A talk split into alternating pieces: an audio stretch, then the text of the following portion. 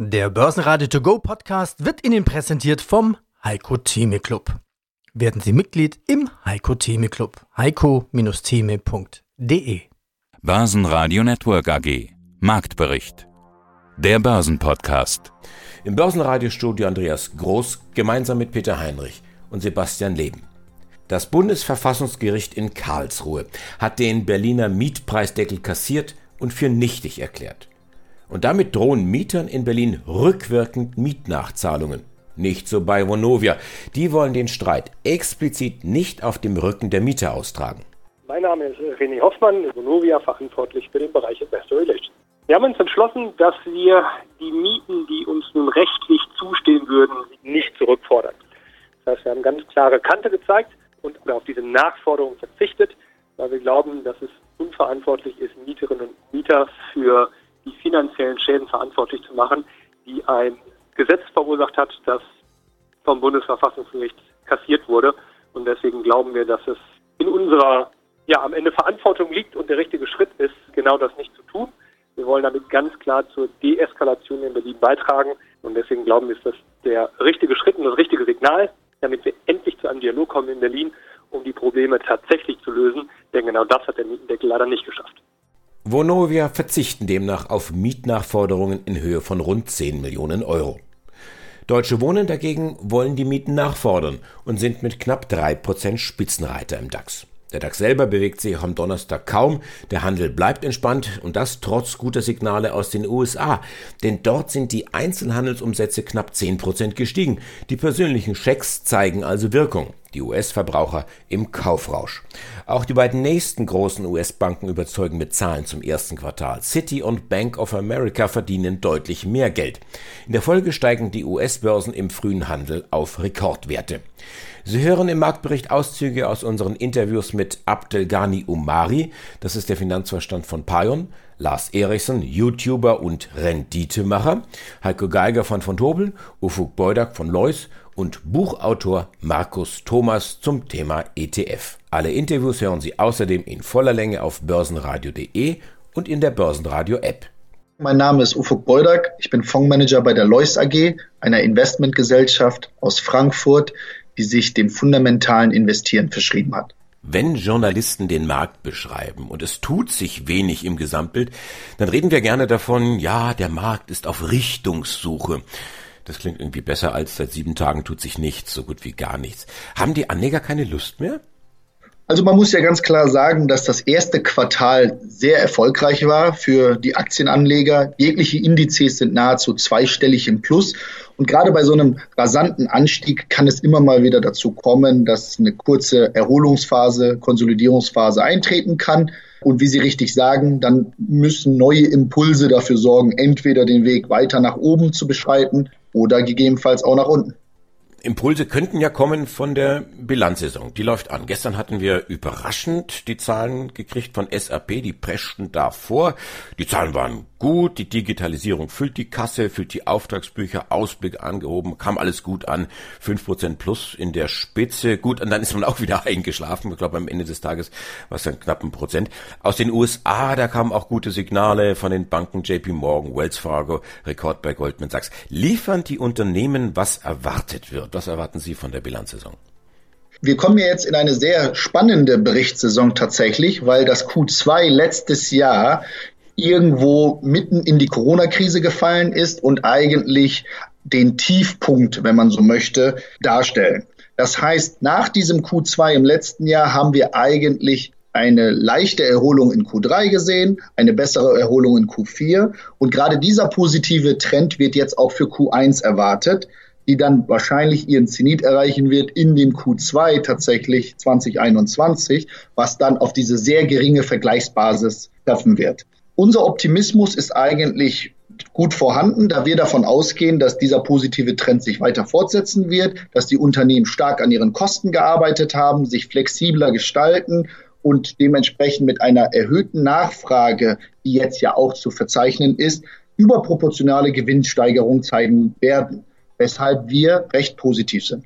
Wie wird denn dann die Börse reagieren, wenn es tatsächlich so kommt. Wenn die Unternehmen hier dicke Gewinne schreiben und das äh, dieser Aufwärtstrend sich weiter fortsetzt. Ist das gut für die Börse, was man eigentlich meinen sollte? Oder kommt dann sofort wieder so ein Schreckgespenst ums Eck, das da Inflation heißt, wo es ein bisschen ruhiger geworden ist? Ist das jetzt gut oder verdächtig? Also natürlich antizipiert die Börse mit diesen Kursanstiegen schon auch ein sehr gutes Wachstum bei den Fundamentaldaten der Unternehmen. Da wird vieles darauf ankommen, wie stark tatsächlich die Zahlen letztlich berichtet werden und dann noch wichtiger, wie die Ausblicke der Unternehmen sind. Das heißt, wie man das Q2, Q3 oder den restlichen Verlauf des Jahres sieht. Sie sprechen es schon richtig an. Eigentlich ist das größte Schreckgespenst eher die Inflation für die Aktienkursentwicklung. Das gibt es einmal auf der Mikroseite. Das heißt, gerade produzierende Unternehmen müssen sehr stark auf der Rohstoffseite achten. Man sieht es an Baukosten, man sieht es bei Transport und Logistik, dass da eine wirklich Inflation oder eine Verteuerung zu spüren ist. Und das kann auch diesen signifikanten Gewinnanstieg dann irgendwo bremsen oder abmildern. Hier ist noch nicht ganz klar, wie nachhaltig diese inflationäre Entwicklung ist. Zum jetzigen Zeitpunkt müsste man doch davon ausgehen, dass wir eher einen mehrquartaligen Aufschwung haben, also dass dieses Rezessionsgespenst eher sich in 2022 und fortfolgende zeigen könnte wieder. Und hier die Schlusskurse vom Donnerstag. Der DAX am Ende des Tages kleines Plus 0,3 Prozent, 15.255 Punkte am Ende. Der MDAX legt sogar 0,9 Prozent zu, 33.007 Punkte. Dagegen unveränderter Handel in Wien der ATX bei 3205 Punkten. Die Ölpreise ziehen weiter an, das wiederum befeuert die Inflation. Riesenthema am Day After, am Tag danach, aber der Mega-Börsengang von Coinbase. Die Handelsplattform war am ersten Handelstag mit aberwitzigen 100 Milliarden US-Dollar bewertet worden. Wie sagt man, solange die Musik spielt, wird getanzt. Ja, mein Name ist Heiko Geiger von Fontobel und ich leite dort den Zertifikatenvertrieb für Privatanleger. Wir sprechen heute über einen Börsengang, über den Börsengang muss man eigentlich sagen, von Coinbase. Und hinter Coinbase steht Brian Armstrong. Brian Armstrong, ich will ihn mal so vorstellen, er ist ein gemachter Mann. Erst erfindet er Coinbase, den mittlerweile größten Handelsplatz für Kryptowährungen, bringt ihn dann erfolgreich an die Börse. Armstrong selber hat zwar wenig bis keine Haare auf dem Kopf, dafür jede Menge Kohle in der Tasche. Er verdient eine Million Dollar und das am Tag.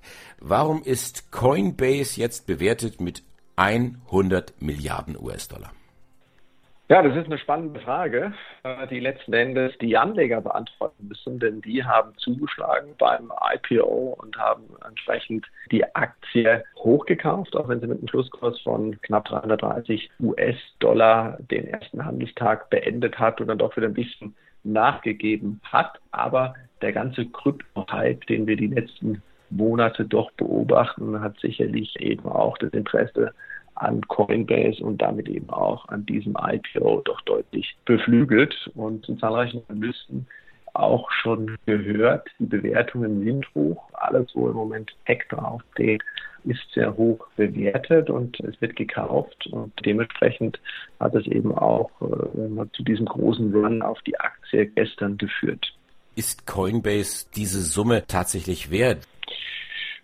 Ja, das ist natürlich schwierig. Ich meine, die ersten Vergleiche, gerade auch mit Goldman Sachs, äh, wurden sowohl gestern als auch heute natürlich in der Presse zitiert. Auf der einen Seite Universalbank, große Investmentbanken werden mit Handelsplätzen verglichen. Aber wir haben natürlich eine sehr positive Börsenstimmung und davon hat Coinbase sicherlich auch profitiert. Sowohl im Aktienmarkt als auch im Kryptomarkt sind die Anleger eigentlich seit Monaten in Kauflaune und das hat eben immer wieder auch zu neuen Rekorden bei den Finanzinstrumenten geführt, die über Coinbase gehandelt werden, nämlich die Kryptowährung. Das Ganze hat eben auch die starke Nachfrage nach den Coinbase-Aktien befeuert.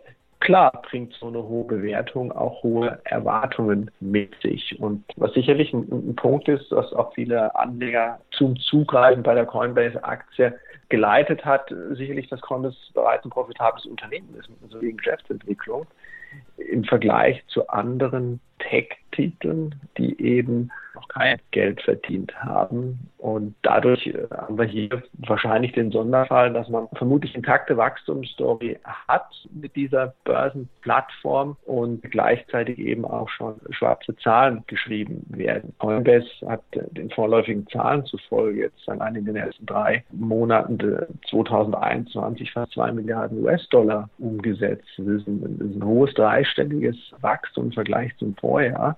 Wenn man sich eben auch diesen Krypto-Hype anschaut und sieht, wo die Kurse bei Bitcoin, Ether und dergleichen getrieben werden und welches Handelsvolumen dahinter steht, kommt man sicherlich auch zu dem Schluss, dass es hierbei sich um ein transaktionsorientiertes Unternehmen handelt, ähm, was sicherlich für den einen oder anderen Tech-Anleger eine interessante Investmentalternative derzeit darstellt. Ja, mein Name ist Abdel Omari, ich bin CFO der Pion AG. Und Pion ist ein Biotech-Unternehmen. Sie sind in der Transformation hin zu einem kommerziellen Anbieter von Narkosemitteln und nicht nur zu einem Forschungs- und Entwicklungsunternehmen. Haben wir in der Vergangenheit schon mal drüber gesprochen.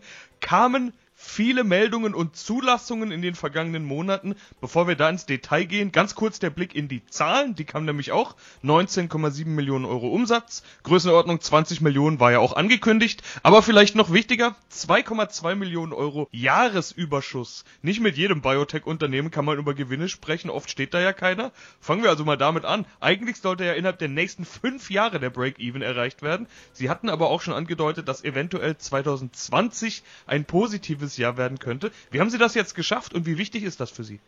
Das war ein wichtiger Meilenstein für uns. Wir haben die Umsatzerlöse erreicht in Höhe von knapp 20 Millionen wie geplant. Die Kosten waren deutlich niedriger und insofern konnten wir erstmals auch ein positives Ergebnis ausweisen. Das ist noch nicht nachhaltig, weil die Umsatzerlöse waren fast ausschließlich Meilensteine, also Einmalzahlungen und noch nicht nachhaltige Umsatzerlöse oder Lizenzeinnahmen. Aber das war einfach wichtig, auch mal zu zeigen, dass man positives Ergebnis auch in der Phase zeigen können.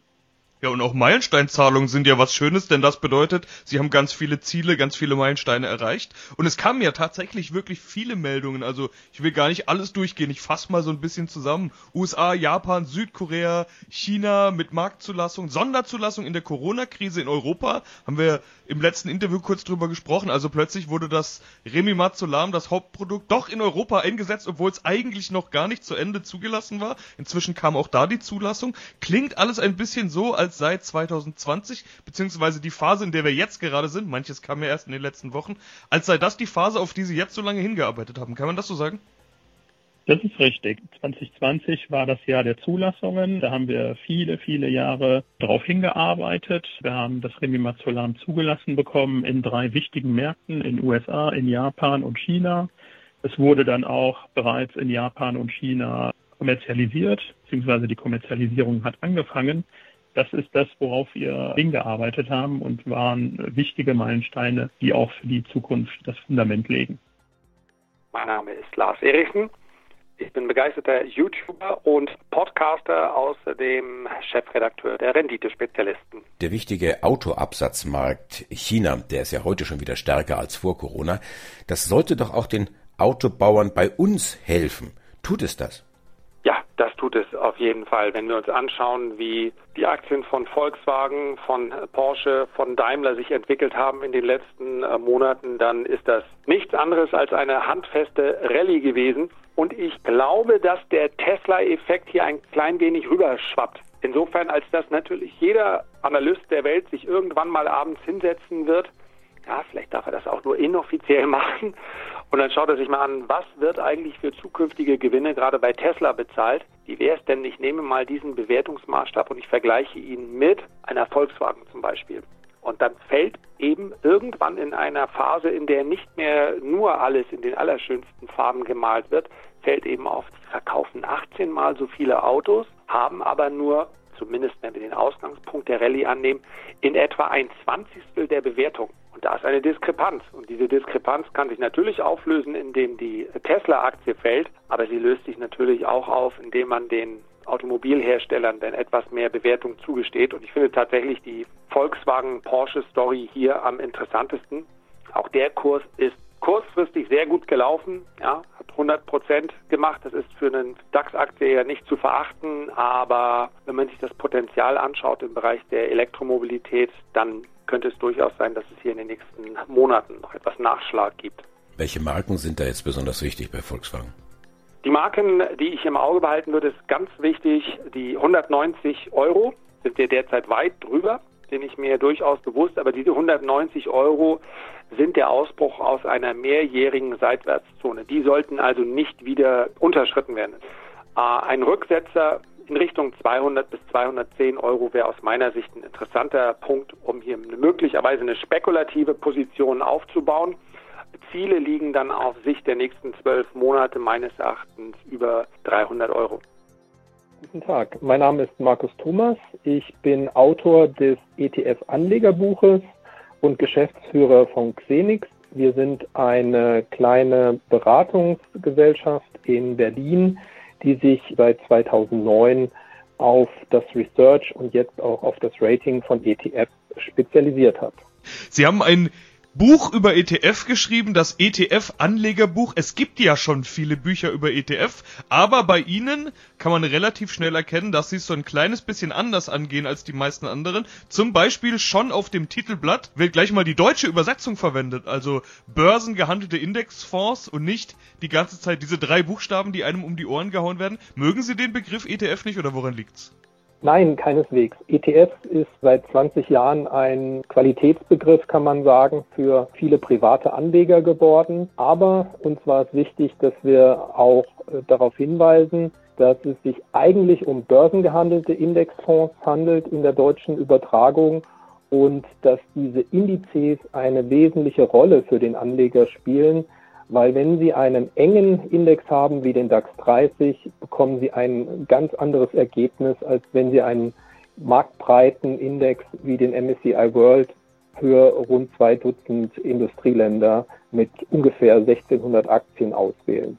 Das ist auch ein wesentlicher Inhalt des Buches, die unterschiedlichen Indexkonzepte vorzustellen, sodass die Anleger eine bessere und gezieltere Auswahl für ihre eigenen Portfolien anschließend treffen können. Ja, dann gehen wir diese Definition doch mal durch. Also erstmal Indexfonds. Es liegt ja immer ein Index zugrunde. Das muss ja gar nicht unbedingt der DAX sein, der einem Deutschen vielleicht als erstes einfällt oder der Klassiker, den man immer im bezüglich ETF-Anlage hört, MSCI World.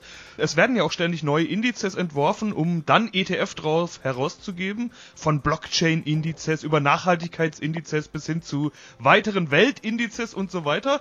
Indexfonds. Was liegt dem Ganzen zugrunde? Welche Rolle spielt das in der Überlegung. Sie haben ja gerade gesagt, dass es ein ganz wesentliches Thema ist. Richtig, Herr Leben. Und zwar haben wir im Buch den ETF-Markt in drei Kategorien unterteilt. In Basis-ETFs, die auf Indizes beruhen, die marktbreit investieren. Also da würde der MSCI World dazugehören. Dann haben wir gesagt, gibt es Satelliten-ETFs. Das sind ETFs für Teilmärkte, beispielsweise für Branchen wenn jemand in Technologieaktien investieren möchte. Und im dritten Schritt gibt es Spezialisten-ETFs, das heißt ETFs, die einen Hebel eingebaut haben, die sich auf Rohstoffe beziehen oder die sogar Handelsstrategien professioneller Anleger abbilden, wo wir sagen, diese Spezialisten-ETFs sind wirklich nicht für den Privatanleger geeignet und wir konzentrieren uns darauf, die unterschiedlichen Indexkonzepte bei den Basis-ETFs zu erläutern, sowohl für die Aktienseite als auch für die Anleihenseite. Das Team vom Börsenradio sagt Danke fürs Zuhören, wo immer Sie uns empfangen haben. Mein Name ist Andi Groß. Börsenradio Network AG Marktbericht. Der Börsenpodcast. Der Börsenradio To Go Podcast wurde Ihnen präsentiert vom Heiko Theme Club. Werden Sie Mitglied im Heiko Theme Club. heiko-theme.de D.